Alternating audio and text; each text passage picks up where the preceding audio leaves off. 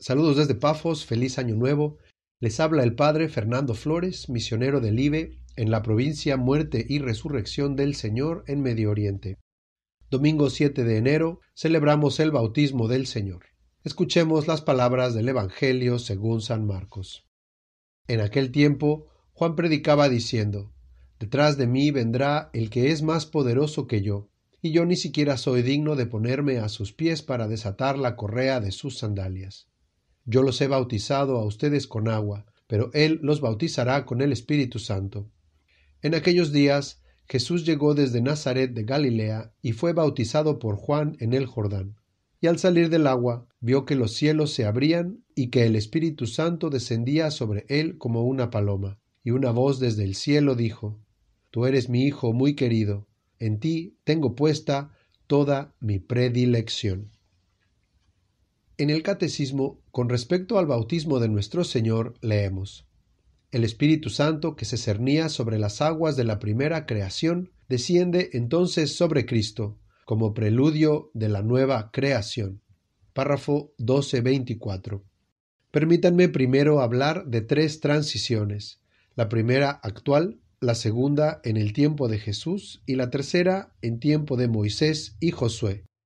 Primera, Litúrgicamente, la fiesta del bautismo del Señor marca el final de la época de Navidad y sirve de transición hacia el tiempo ordinario. Dejamos atrás el blanco de las fiestas navideñas y nos vestimos de verde para acompañar a nuestro Señor en su ministerio, escuchando sus enseñanzas y viéndolo hacer milagros.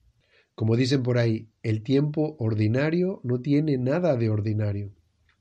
La segunda Hace dos mil años, el bautismo del Señor también marcó el final del ministerio de San Juan el Bautista, el precursor, y sirvió de transición para dar principio al ministerio público de nuestro Señor Jesucristo, el Salvador. Sabemos que incluso algunos de los discípulos del Bautista se fueron con nuestro Señor Jesús. Y tercera, comúnmente la parte del Éxodo con la que más estamos familiarizados es el paso por el Mar Rojo, cuando los judíos salieron de Egipto, guiados por Moisés, que partió las aguas. Éxodo 14. Esta figura, por cierto, ya es un tipo de bautismo, pues Dios liberó a su pueblo usando agua. Pero no olvidemos cómo cuarenta años más tarde se daría ese paso o transición a la tierra prometida, ahora bajo el mando de Josué, después de la muerte de Moisés. Permítanme que les lea unos versículos de este paso. Cuando el pueblo levantó sus carpas para cruzar el Jordán, los sacerdotes que llevaban el arca de la alianza iban al frente de él. Apenas llegaron al Jordán y sus pies tocaron el borde, las aguas detuvieron su curso. Así el pueblo cruzó a la altura de Jericó. Los sacerdotes que llevaban el arca de la alianza del Señor permanecían inmóviles en medio del Jordán, sobre el suelo seco, mientras todo Israel iba pasando por el cauce seco hasta que todo el pueblo terminó de cruzar el Jordán. Libro de Josué capítulo 3. Por este pasaje que les acabo de leer, sabemos que no es ninguna coincidencia que San Juan fuera a bautizar en aquel lugar tradicionalmente conocido como el sitio por donde se dio esta entrada a la tierra prometida. El pasaje de hoy nos recuerda el final del Éxodo y la entrada a la tierra que mana leche y miel. Hoy termina el ministerio del amigo del novio que vivió en el desierto y comienza de un modo misterioso a celebrarse ya el banquete de las bodas del Cordero. Por eso San Juan Bautista dice, No soy digno de desatar la correa de sus sandalias. Se dice que entre los judíos, cuando un varón declinaba su derecho a desposar a una virgen y un sucesor salía para tomarla, el que lo sucedía tenía que desatar la correa de la sandalia del primero. San Juan está con este gesto diciendo no tarda en llegar el novio. Más tarde también, cuando cuestionaron a nuestro Señor precisamente acerca del contraste entre la penitencia de Juan y sus constantes banquetes, el divino Maestro respondió ¿Acaso los amigos del esposo pueden ayunar cuando el esposo está con ellos? Es natural que no ayunen, mientras tienen consigo al esposo. Marcos 2.19. Está ya presente la figura de Cristo novio. Mucho ojo con este detalle. Ahora, ¿por qué fue bautizado nuestro Señor?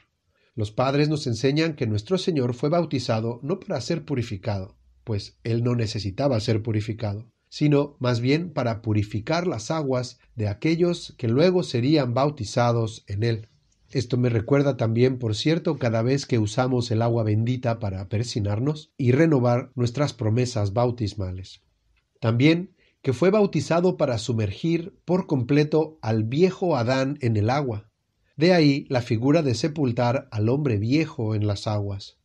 Y San Agustín, en un sermón de la Epifanía, enseña que Jesús fue bautizado para darnos ejemplo, haciendo lo que Él nos manda hacer. Por eso, en la versión de Mateo leemos, para cumplir lo que la justicia exige.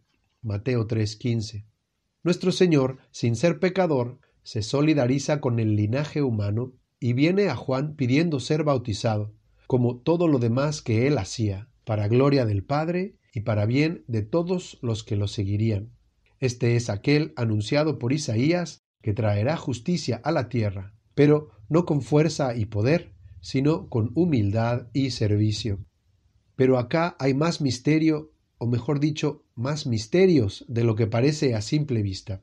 En el Catecismo leemos La Epifanía es la manifestación de Jesús como Mesías de Israel, Hijo de Dios y Salvador del mundo. Atención con estos tres títulos.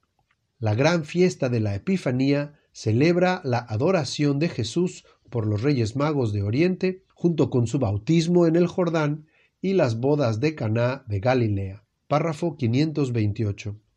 La palabra griega epifania significa manifestación, en este caso de la divinidad de Cristo, pues la adoración de los Reyes Magos, el bautismo y las bodas de Caná son manifestaciones de la identidad de Cristo. Veamos.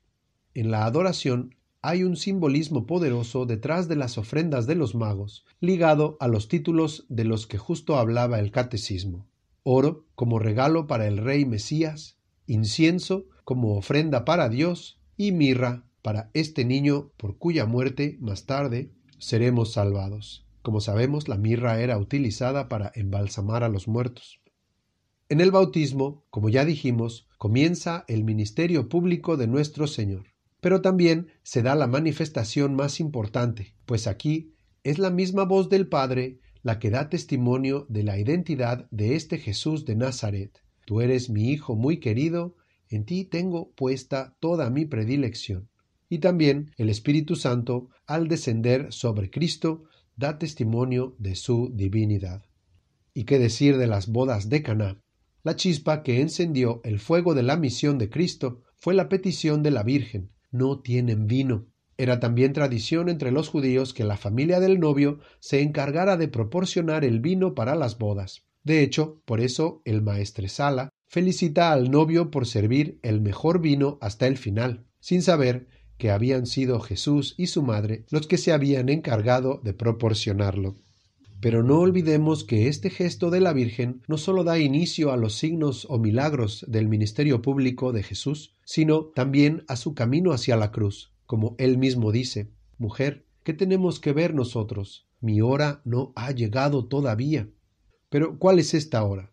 la hora en que Cristo novio, el nuevo Adán, dormiría en la cruz, y de su costado brotarían sangre y agua, los sacramentos, la iglesia misma, su novia amada.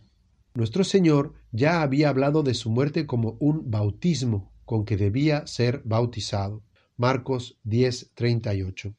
Aquel a quien treinta años atrás adoraron los Reyes Magos con simbólicas ofrendas hoy se manifiesta públicamente como el rey Mesías esperado por los judíos, y unos días más tarde, en las bodas de Caná, como el novio que trae el vino mejor al final de los tiempos. La víctima pronto comenzará a ascender al monte donde será inmolada, para que Dios nos devuelva su amistad. Algo que podríamos preguntarnos mientras meditamos la relación que existe entre los misterios de la Epifanía es ¿Manifiesto yo la divinidad de mi Señor? Es decir, si realmente creemos que Jesús es Dios, entonces será evidente para los demás que sus enseñanzas tienen un impacto en nuestras vidas. Lo cual me lleva al último punto. Celebrar el bautismo del Señor es de cierto modo celebrar nuestro propio bautismo.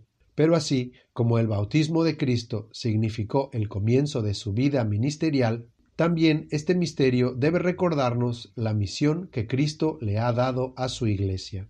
En el Catecismo leemos Todas las prefiguraciones de la antigua alianza culminan en Cristo Jesús. Comienza su vida pública después de hacerse bautizar por San Juan el Bautista en el Jordán, y después de su resurrección confiere esta misión a sus apóstoles. Id, pues, y haced discípulos a todas las gentes, bautizándolas en el nombre del Padre y del Hijo y del Espíritu Santo, y enseñándoles a guardar todo lo que yo os he mandado. Párrafo 12.23. No debemos pensar que la misión de evangelizar es exclusiva para los consagrados. Todos y cada uno de nosotros, cada quien según su vocación, estamos llamados a trabajar por el reino de Dios. No olvidemos que después de ser bautizado, Cristo fue al desierto a enfrentarse con el demonio. Similarmente, nosotros, sus discípulos, tenemos que estar listos para enfrentar este mundo tan lleno de mal. Por eso, la importancia de saber utilizar todos los recursos que la Santa Madre Iglesia nos proporciona. Debemos, primero que nada, estar convencidos de que Cristo Jesús es Dios y que su doctrina ha sido depositada en la Santa Iglesia Católica para salvación de los hombres. Y segundo, debemos esforzarnos por imitar al Verbo encarnado, repitiendo aquello que Juan el Bautista ya decía con respecto a Cristo novio. Es necesario que Él crezca y que yo disminuya. Este es un gran principio para la vida espiritual. Nos encomendamos a María Santísima, que por su intercesión aumenten nuestra fe, esperanza y caridad, y que esta celebración del bautismo del Señor nos recuerde la dignidad de nuestro propio bautismo. Amén.